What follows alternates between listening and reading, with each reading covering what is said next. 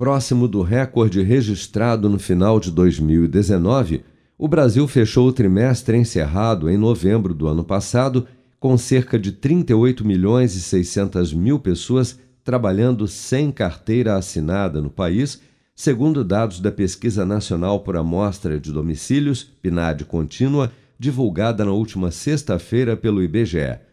Já o número de ocupados por conta própria, que normalmente trabalham na informalidade, fechou novembro com 25 milhões 841 pessoas, o maior número da série histórica da PNAD contínua, iniciada em 2012. Na comparação com o mesmo período em 2020, mais de 3 milhões e 200 mil pessoas passaram a trabalhar por conta própria, um avanço de 14,3%, como destaca a coordenadora de trabalho e rendimento do IBGE, Adriana Beringui. A população ocupada registra nesse trimestre um crescimento de 3,2 milhões de pessoas a mais ocupadas. É, essa ocupação ela cresceu tanto entre os trabalhadores informais, mas também é, o, o,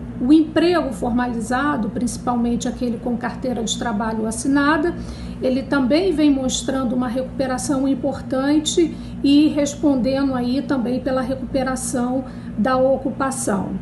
Assim como nos períodos anteriores, o número de trabalhadores formais com carteira assinada também aumentou no trimestre de setembro a novembro do ano passado, com um crescimento de 4% em relação ao trimestre encerrado em agosto, representando o ingresso de cerca de 1 milhão e 300 mil pessoas no mercado formal de trabalho no período.